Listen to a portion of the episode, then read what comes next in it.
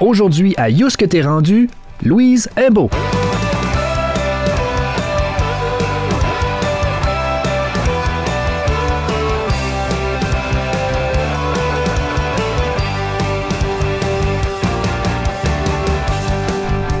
Après une longue carrière à la direction de Radio-Canada Acadie, Louise Imbeau a continué sa contribution à la cause acadienne.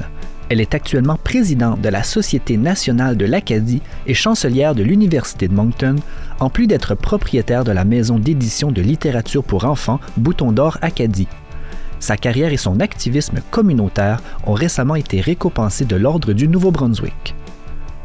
Dans son entretien avec Marc-André Leblanc, Louise Imbeau revient sur sa carrière à Radio-Canada et les difficultés du diffuseur d'État d'accomplir son mandat national. Pendant l'épisode, on retourne à la source de son activisme en parlant de ses parents, Françoise Chamard et Jean Cadieux, ce dernier dont porte à ce jour le nom de la faculté d'administration de l'Université de Moncton. Louise Imbeau nous parle aussi de la ville qu'il a vu grandir, soit Moncton, et les moyens que devaient prendre les Acadiens pour se faire entendre dans cette communauté. Retrouvons dans les studios de Kodiak FM à l'Université de Moncton Louise Imbeau en conversation avec Marc-André Leblanc. Louise Imbeau, bonjour. Bonjour Marc-André. Euh, on est dans les studios de, de Kodiak FM. Est-ce qu'il faut dire Madame la chancelière? vous pouvez si vous le voulez. euh, Louise Imbeau, vous avez eu une carrière quand même euh, assez longue dans le monde des médias, entre autres au, au, au sein de Radio-Canada. Euh, quand je vous ai appelé, vous m'avez dit, Marc-André, ça, ça, serait bien que je suis disponible, mais j'aimerais être de retour à la maison pour 6 heures pour écouter les nouvelles clairement, cette soif de l'information-là, elle est encore là, là. Oui, oui, tout à fait. Puis c'est vrai que c'est une vieille façon de faire parce que les nouvelles, maintenant, on peut les écouter n'importe quand. Mais j'aime bien avoir un, un, moment dans la journée où toutes les choses sont ramassées. Puis je trouve que c'est ça que les des médias comme le téléjournal Acadie nous donne, c'est-à-dire qu'il y a des nouvelles qui se passent toute la journée, ça arrive de partout, euh, ça arrive sur nos téléphones intelligents. Bien, à un moment donné, euh, qu'est-ce que c'est le bilan de la journée? Qu'est-ce que c'est qui est important de se souvenir? Puis je pense que ça, c'est le rôle des médias, euh, de, de, faire un peu le ménage. là où on, on, est bombardé de, de partout, mais qu'est-ce que c'est important de savoir? Là, oui, euh, c'est pour ça, 6 heures, j'essaie d'être devant mon téléviseur pour écouter le téléjournal. Donc, autre que, que le téléjournal, c'est quoi votre consommation de médias? Euh, vous lisez les journaux? Vous, euh... Oui, je dirais que je ne suis pas la plus grande consommatrice. Je sais qu'il y a des gens, puis je les vois, des, des, des, gens que je connais, puis tout ça, qui sont constamment en train de vérifier sur leur téléphone intelligent qu'est-ce qui se passe, puis tout ça. Moi, c'est pas comme ça. J'aime bien le matin écouter les nouvelles, les bulletins de nouvelles, regarder regarder qu'est-ce qu'il y a sur euh, euh, la plateforme de, de, l'Acadie Nouvelle, qu'est-ce qui est la dernière nouvelle du jour, puis après ça, de siroter mon café en, en sirotant mon journal, c'est-à-dire que, que, je regarde un peu le journal. Puis après ça, ben, ça va dépendre le restant de la journée. Euh, je suis aussi quelqu'un qui, qui aime bien les, les, bulletins de nouvelles à la radio. Alors, quand je suis dans la voiture à l'heure des bulletins de nouvelles, j'aime bien regarder ça. Puis, plus largement que, que nos médias euh, locaux ou, régionaux. Euh, je suis une abonnée depuis toujours. On dit que c'est un, magazine de, de, droite, mais en fait, ça fluctue maintenant plus vers la gauche. Je, je suis abonné à Time Magazine depuis, euh, je pense, euh, 1968 ou 69. Alors, je lis ça euh, le soir euh, et ça me donne un, un point de vue peut-être euh, sur le monde un peu plus large. -hmm. C'est sûr que c'est un point de vue américain, mais on peut décoder puis savoir ce qui se passe dans d'autres pays. Pour en revenir à, Radio-Canada, euh, récemment, à, titre de président de la Société nationale de l'Acadie, vous avez comparu euh, devant le CRTC pour le renouvellement des, licences de Radio-Canada en demandant une plus grande place à, à nos accents, à, ce que les régions soient présentes et que Radio-Canada arrête de fonctionner comme une station régionale à Montréal. Vous avez aussi été à la tête de Radio-Canada dans, dans, votre carrière, donc vous êtes probablement la personne la mieux placée en Acadie pour comprendre comment ça marche de l'intérieur. Bien, c'est sûr que, puis ce que j'ai dit euh, devant le CRTC, je l'ai dit sûrement des dizaines de fois, si pas plus, mm -hmm. quand j'étais à la direction de Radio-Canada. Évidemment, ça passait pas par les mêmes canaux, mais je pense que il y a des, des éléments euh, qui sont un peu structurels, qui rendent la, chose difficile. C'est sûr que Montréal, c'est une grande métropole. Puis quand on vit à Montréal, on a bien l'impression que c'est le centre du monde. Euh, Peut-être un peu comme nous à Moncton, des fois, on a l'impression qu'on mhm. est le centre de l'Acadie. Tu sais, c'est pas particulier là. C'est pour ça qu'il faut se donner des, des structures qui permettent de différencier. Et je pense que, par exemple, le public montréalais a droit à ses émissions, comme nous, on a droit à nos émissions puis que le, public québécois a droit à ces émissions aussi. Mais que quand le, mandat d'une émission est réseau, quand le mandat d'une émission est national, bien là, il doit représenter l'ensemble du pays. Et c'est pas juste nos accents, c'est aussi, puis peut-être encore plus important, c'est qu'il faut pas que les informations soient traitées comme si elles étaient toujours par, entre Montréal ou le Québec et le reste du Canada. Euh, quand hmm. on analyse euh, un, projet de loi, quand on analyse une situation, que ce soit par exemple le, droit à mourir, ça peut pas être dans la dignité, ça peut pas être seulement comparer la loi fédérale puis la loi du Québec. Il faut que ça dise qu'est-ce qui se passe aussi dans les autres provinces. Puis ça, c'est difficile à comprendre ou à faire comprendre. Puis pourquoi que c'est si difficile? Vous avez, parce que vous avez quand même pu voir ça de l'intérieur, puis c'est pas d'hier qui a ces revendications-là. Ben, je pense que ça tient en partie à, la structure quand je dis, par exemple, que les, les, gens différencient pas quand une émission est réseau puis quand une émission est régionale. Puis aussi, je pense que c'est l'expérience des gens. Euh, je pense que quand on a vécu ailleurs au Canada, on comprend mieux ça. Euh, quand on a vraiment une, une, une formation journalistique, on peut comprendre ça mieux. Euh, parfois, il y a des animateurs qui sont très ou des animatrices qui sont flamboyantes, mais qui ont une personnalité. Puis c'est cette personnalité-là qui transparaît en ondes, alors que on voudrait qu'ils aient un peu un peu plus. L'objectivité, c'est difficile, mais quand même mhm. euh, une ouverture plus large. Alors, je pense que ça peut se faire, mais pour que ça se fasse, il faut qu'on recrute ailleurs. Il faut que le mandat soit clair. Euh, il faut qu'on dise aux, gens, cette émission-là ou celle-ci, allez diffuser sur l'ensemble du territoire. Ça fait quand vous utilisez des comparaisons, vous utilisez pas juste Québec-Ottawa ou Québec-Toronto ou Montréal-Toronto, mais Vancouver existe aussi, puis Halifax. Mm-hmm. Donc, vous avez espoir que c'est possible? c'est sûr qu'on on peut toujours se dire... Euh, est-ce que ça va arriver? Euh, par contre, pour moi, c'est que c'est tellement important, ce média-là, euh, qu'il il faut continuer euh, de, de le harceler pour qu'il pour qu'il donne euh, de nous l'image qu'on veut. Et, ça a déjà été comme ça. Le, réseau a déjà été plus ouvert quand j'étais enfant. On sentait moins, euh, quand on écoutait Radio-Canada, on sentait moins l'omniprésence du Québec parce que le Québec se définissait plus largement qu'il se définit à l'heure actuelle. Après dix ans presque de votre retraite de, Radio-Canada, comment vous regardez en arrière sur votre mandat? Ah, je pense que ça a été euh, des, années, pour moi, euh, vraiment des années magnifiques, mais difficiles. Puis euh, parce qu'on a, on a vécu toute, toute la gamme des émotions, ou si vous voulez, les, effets de pendule d'un bord à l'autre, euh, des moments où on centralisait, des moments où on décentralisait.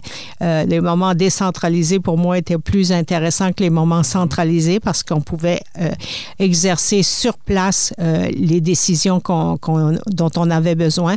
il y a eu aussi énormément de, de remises en question, des, des, compressions budgétaires importantes qui ont fait qu'à un moment donné, on, on avait peur de disparaître. Ceux-là faisaient beaucoup appel à mon esprit combatif. Euh, je peux dire que même si c'était difficile, euh, je pense qu'on y est arrivé.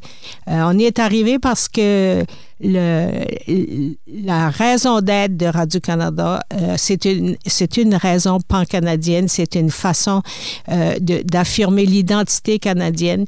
Et je pense que l'Acadie là-dedans est fort importante. Alors, je pense qu'on était très confiants dans nos arguments même si euh, parfois il y avait des, euh, des velléités, disons, conseil d'administration qui ne comprenaient pas nécessairement l'importance, par exemple, de, de, décentraliser.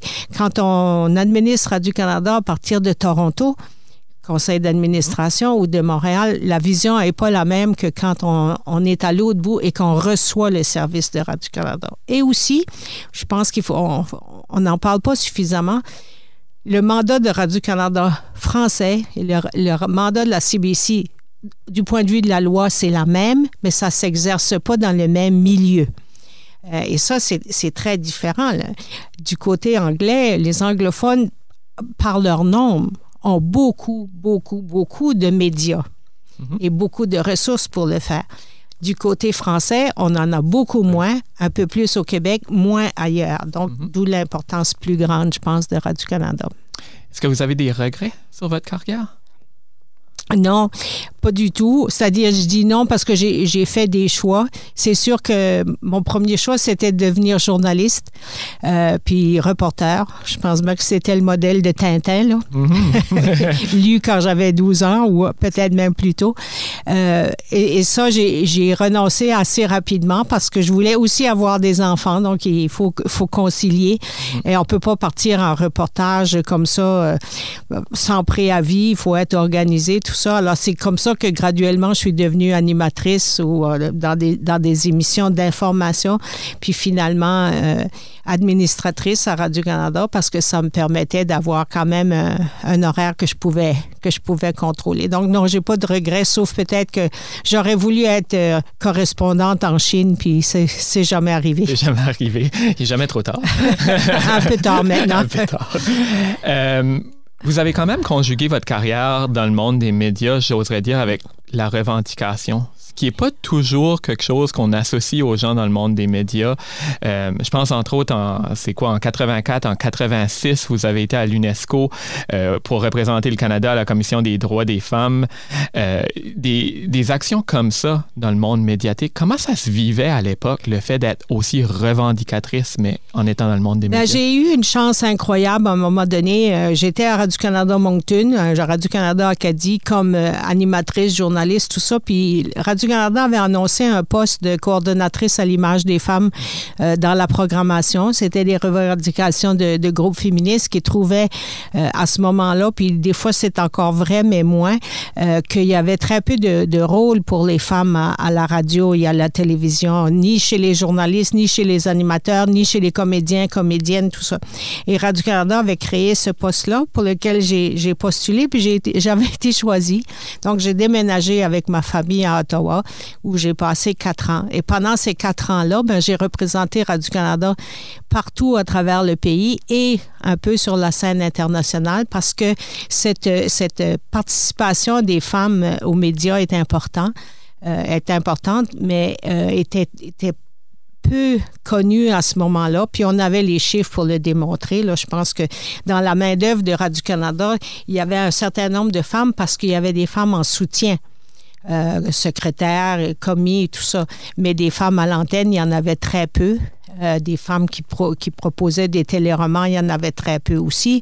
Les rôles étaient très stéréotypés. On n'aurait jamais vu une policière. On voyait des policiers en masse ou, mhm. des détectives en masse au masculin, mais pas au féminin. Alors ça, ça a été le, la, la, la, base de, ma, de mon engagement connu euh, puis j'ai poursuivi après parce qu'une fois qu'on a euh, assumé ce, genre de, responsabilité-là, quand j'ai été chef des nouvelles après ça ici à Moncton ou directrice de la radio ou de la télé, euh, je m'assurais qu'on recrutait aussi bien des hommes que des femmes. Ça vient d'où, ce, ce, vœu d'engagement-là, ce vœu de revendication, cette sensibilisation à la cause? Ben, je pense que si on, recule un peu, euh, je pense que c'était, c'était, c'était dans ma famille. Euh, mes parents étaient comme ça. Euh, mes parents, euh, quand ils observaient une situation qui leur paraissait injuste ou qui leur paraissait en tout cas au détriment de la population francophone, de la population acadienne, étaient portés à, agir là-dessus, pas tout seul, mais avec d'autres. Alors, c'était fréquent chez nous à, à la table, même quand j'étais toute petite. Je peux vous juste pour mhm. conclure sur les médias, mais avant même que je commence l'école à Moncton, euh, on écoutait la radio CKCW chez nous le matin avant d'aller, mes parents avant d'aller travailler ou nous à l'école. Puis mes parents disaient, Louise, par le temps que tu vas aller à l'école, on aura une radio en français. Et c'est comme ça que Radio-Canada Acadie met la partie euh, radio a commencé en 1954. Moi, j'ai commencé l'école en septembre. La radio a commencé en décembre. Alors, ça veut dire que ça faisait déjà un bout de temps que mes parents travaillaient avec d'autres, là, on s'entend, mais euh, à obtenir cette radio-là parce qu'autrement, on s'anglicisait. Et ça, c'est, je vous donne cet exemple-là, mais ça a été vrai pour l'école. Quand j'ai commencé l'école euh, à Moncton, en français, c'était jusqu'à la huitième année. Après ça, il fallait aller dans les collèges privés. Bien, mes parents trouvaient que ça n'avait pas de sens. Je les entendais raconter ça. Euh, quand euh, ils sont allés à la commission scolaire faire des revendications, il leur a dit non, mais les Acadiens, ils vont pas à l'école après la huitième année. Ben oui, on va pas à l'école après la huitième année parce qu'il n'y en a pas d'école après la huitième année, à moins d'avoir les moyens de payer pour aller au collège. Ils ont obtenu comme ça, avec leurs amis, la première école française euh, secondaire à Moncton, qui était l'école Vanier, et ainsi de suite. Mes parents étaient engagés, donc je pense que l'idée, c'est un peu que si on observe une situation qui ne fait pas notre affaire, je ne parle pas sur le plan personnel, mais sur le plan collectif, ben, il faut agir. Il ne faut pas attendre que les autres le fassent à notre place. Donc, c'était clairement inné chez vous, vous le mentionnez par, par vos parents. Votre père, Jean Cadieux, un franco-ontarien, votre mère euh, québécoise viennent s'installer à Moncton. Qu'est-ce qui les a amenés ici? Ben, je veux juste préciser que ma mère était québécoise par son père, mais acadienne par sa mère, qui était une, une, poirier. de, dans le Matapédia, c'est ça? Oui, c'est ça. Euh, mais mes parents sont venus ici parce que le, père Clément Cormier, qu'on reconnaît comme le fondateur de l'université, avait été euh, un ami de de, bord de mon oncle, le père Maurice Chamard, et, de la, communauté des pères de Sainte-Croix. Et lui, comme supérieur de l'Université Saint-Joseph, euh, voyait que c'était pas suffisant d'avoir des cours classiques. Euh, qu'il fallait que la, population acadienne ait accès à, plus euh, de, une plus grande diversité universitaire. Comme mon père était comptable, il l'avait invité à venir s'installer à Moncton pour euh, étoffé, si vous voulez, le, ça s'appelait le cours commercial, mais qui, est devenu la faculté d'administration et tout ça. Alors, mes parents qui étaient, qui étaient jeunes mariés sont, sont venus à Moncton pour cette mission-là. En principe, ils venaient de, de, septembre à décembre, mais ils sont jamais repartis. Ah, Alors, leurs sept enfants sont nés ici. Euh, puis, autrement dit, ils avaient adopté euh, vraiment le, mode de vie et, et, la mission, je pense, de, de l'Acadie. Vous êtes l'aîné de votre famille? Oui, je suis l'aîné de, de, sept. Euh, comment, la jeune Louise euh, se comportait avec ses frères et sœurs? je sais pas, faudrait leur, faudrait leur demander. Faudrait leur demander. Euh, je pense que je pense que j'étais correct. J'avais un frère tout de suite après moi qui lui était plus turbulent. donc je pense que j'ai peut-être reçu des coups de lui. mais c'est un frère que j'aime beaucoup quand même. Il n'y a pas resté de, de, séquelles de ça. Euh, je pense qu'on est une fratrie euh, assez proche, mais en même temps assez diversifiée. Euh, je pense que certaines personnes qui seraient témoins de nos discussions penseraient qu'on est comme chat et chien. à la fin, non. Mais c'est vrai qu'on a euh, des, points de vue sur le développement, sur l'Acadie, sur, sur toutes sortes de choses. Alors, effectivement, ça parle des fois fort, mais euh, on est tous là. On est six sur sept qui sont restés en Acadie. Et c'était comment vivre à grandir à Moncton? Grandir à Moncton, euh, moi, je, je, pense que c'était, on était dans la, ce qu'on appelait la, la paroisse christ euh, qui est euh, dans la, la, région, disons, qui serait délimitée par euh, la rue Mountain Road à peu près jusqu'à la rue John, la rue High, dans ce coin-là.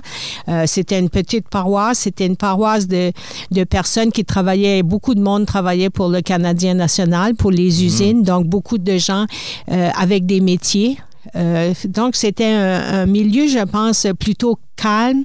Euh, c'est un milieu où euh, les gens disaient pas tout haut nécessairement ce qu'ils ce qu'ils pensaient, mais où euh, ce qu'on a appelé la patente était très active. C'est mhm. comme ça, quand je vous parle de l'école et tout ça, c'est comme ça que ça a été obtenu.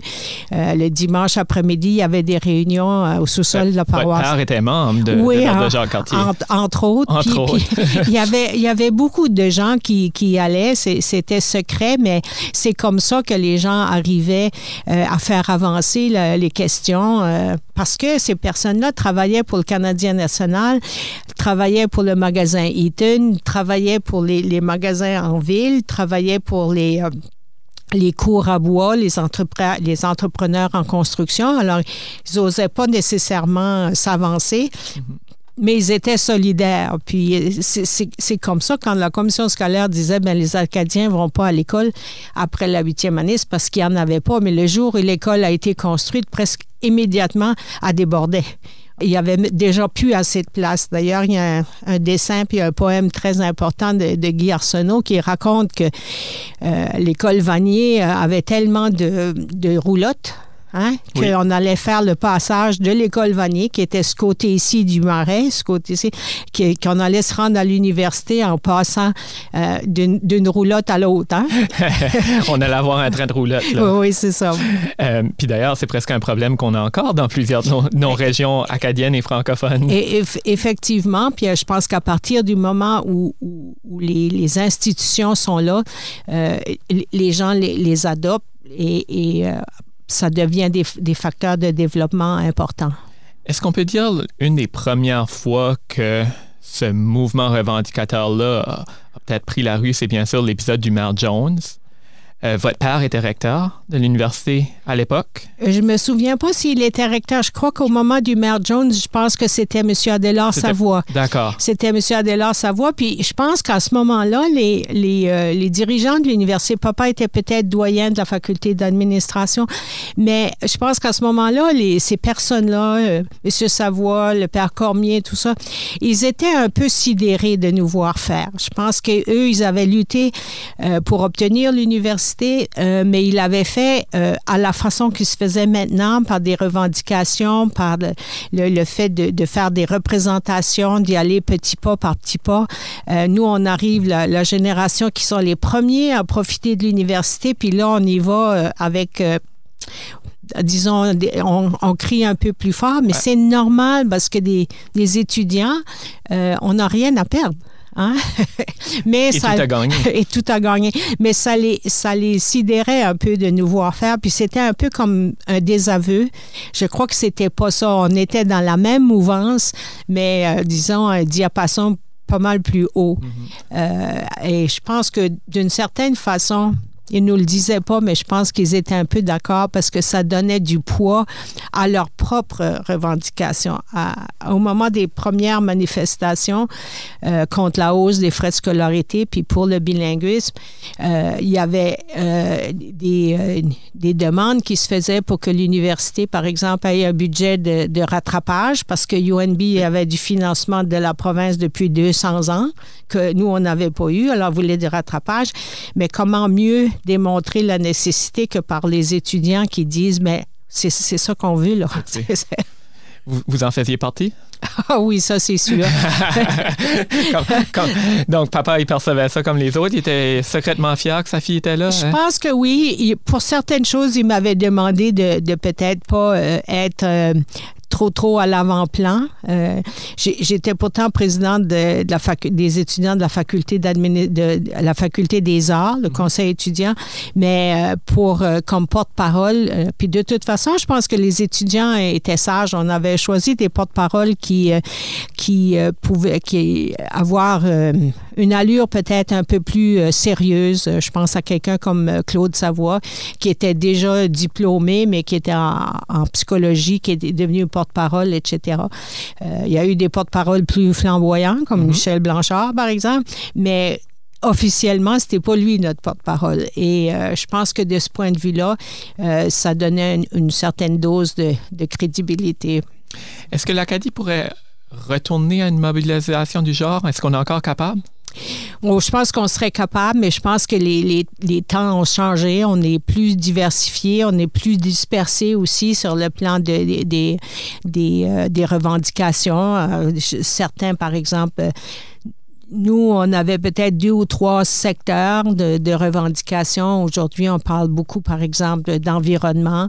Euh, il y a une, conscience sociale par rapport à l'environnement. C'est peut-être plus difficile euh, ou c'est un peu différent. Puis je pense que euh, les, les, préoccupations sont je sais pas, j'ai dit diversifier, mais peut-être que les préoccupations, euh, puis les médias sociaux nous aident peut-être pas, contrairement à ce qu'on pourrait croire. C'est parce qu'une fois qu'on l'a dit sur un média social, c'est comme si on avait fait notre part. Alors, on, a un peu de misère à se mobiliser, puis là, ben, la, la COVID nous aide pas. Hein? Clairement. un petit peu plus dur de, manifester en, ces moments de distanciation et, de masque. Vous, vous, avez fait vos études ici à l'Université de Moncton. Qu'est-ce que pensait devenir Louise Imbeau quand elle était à l'université? Vraiment, euh, j'ai eu la chance que mes, mes parents parlaient jamais de de comment est-ce qu'on devait gagner notre vie ou ben non, euh, qu'il fallait penser à l'avenir dans ce sens-là, -là, qu'il fallait assurer nos arrières, qu'il fallait avoir des plans de, pension. Plus tard, j'ai trouvé qu'il y avait beaucoup de gens qui, qui mettaient beaucoup l'accent là-dessus, mais moi, j'ai eu la chance, puis pourtant, mes, mes parents n'étaient pas riches, loin de là, mais c'était pas, c'était important de, de, de vivre selon ses convictions puis de, de, de, de travailler là-dessus. Alors, j'ai eu une, une, grande liberté euh, de, penser qu'est-ce que j'allais faire quand, quand j'allais être grande. Puis, en fait, euh, j'avais vraiment juste une, une idée en tête, c'est comment je fais pour pour euh, rendre à l'Acadie ce qu'elle m'a donné. C'était vraiment ça. Avec, j'ai fait beaucoup de cours d'économie parce qu'à un moment donné, je pensais que c'était là qu'il fallait agir. Puis là, des cours de philosophie parce que je pensais que c'était là, etc. Puis finalement, ben, c'est par les médias que j'ai pensé que je pouvais apporter ma contribution. Puis j'avais peut-être pas le...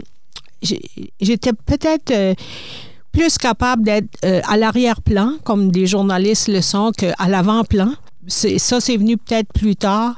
En tout cas, quand j'étais étudiante à l'université, pour moi, c'était important d'apporter ma contribution sans trop savoir qu'est-ce que ça serait. Et vous parlez d'une contribution à l'Acadie. Quand est-ce que vous avez découvert l'Acadie, que, l'Acadie a, a, pris une place dans votre identité? Ça, c'est vraiment très tôt.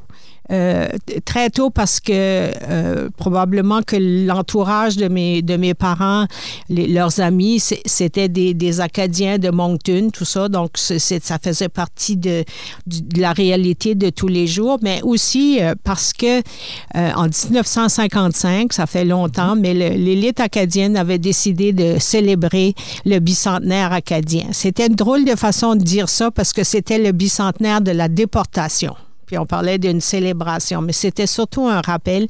Et euh, ça se passait un peu partout dans les communautés acadiennes, mais en tout cas très certainement à Moncton.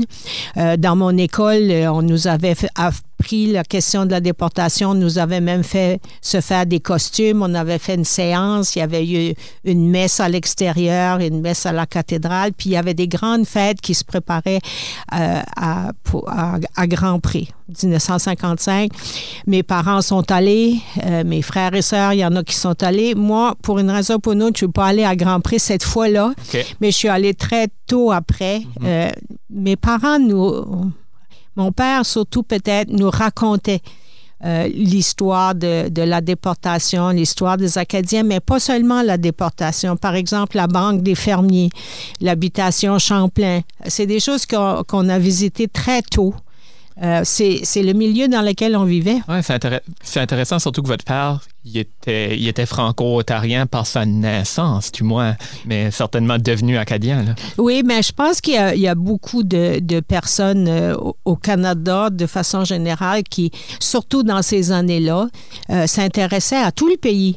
Euh, puis euh, je me souviens que mon père me racontait que mon grand-père, pour éviter la guerre, euh, était allé travailler en Alberta. Donc il y avait des cadieux en Alberta qui étaient des, franco-canadiens qui sont probablement devenus des franco-albertains avec le temps, mais les, les définitions étaient peut-être un peu plus mouvantes.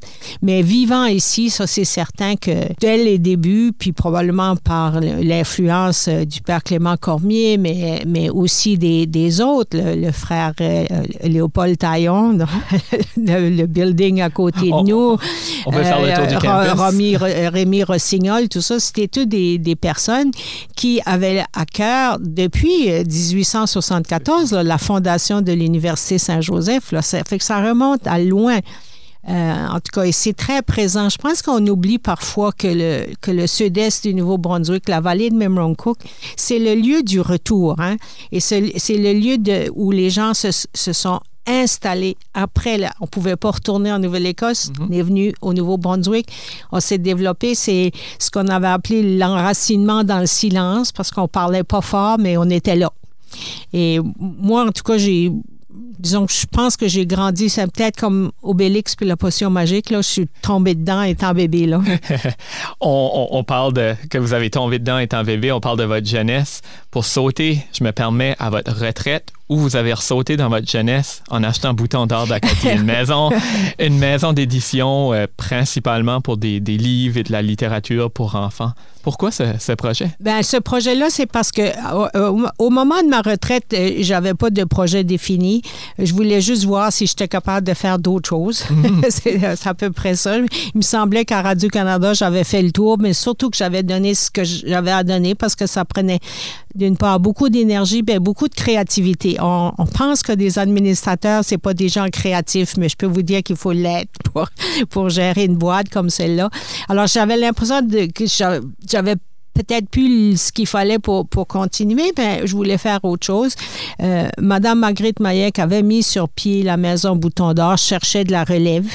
Euh, elle avait elle-même euh, un âge euh, avancé, -hmm. puis euh, elle, elle, voulait que ça continue. Puis moi, je trouvais que c'était une belle chose, euh, cette maison d'édition, puis que ça fallait pas que ça tombe. Madame Maillet voulait pas non plus que ça parte ailleurs, que ça devienne une, maison québécoise ou franco-canadienne, etc. Elle voulait que ça, reste comme ça. En tout cas, on a, fini par se, rencontrer là-dessus. Euh, moi, j'avais du temps, puis euh, autour de moi, il y avait des personnes, dont, dont ma sœur Marie Cadieux, qui était une littéraire. Puis on s'est dit, ah, nous autres, peut-être qu'on peut faire continuer ça. On pensait qu'on ferait ça pendant cinq ans.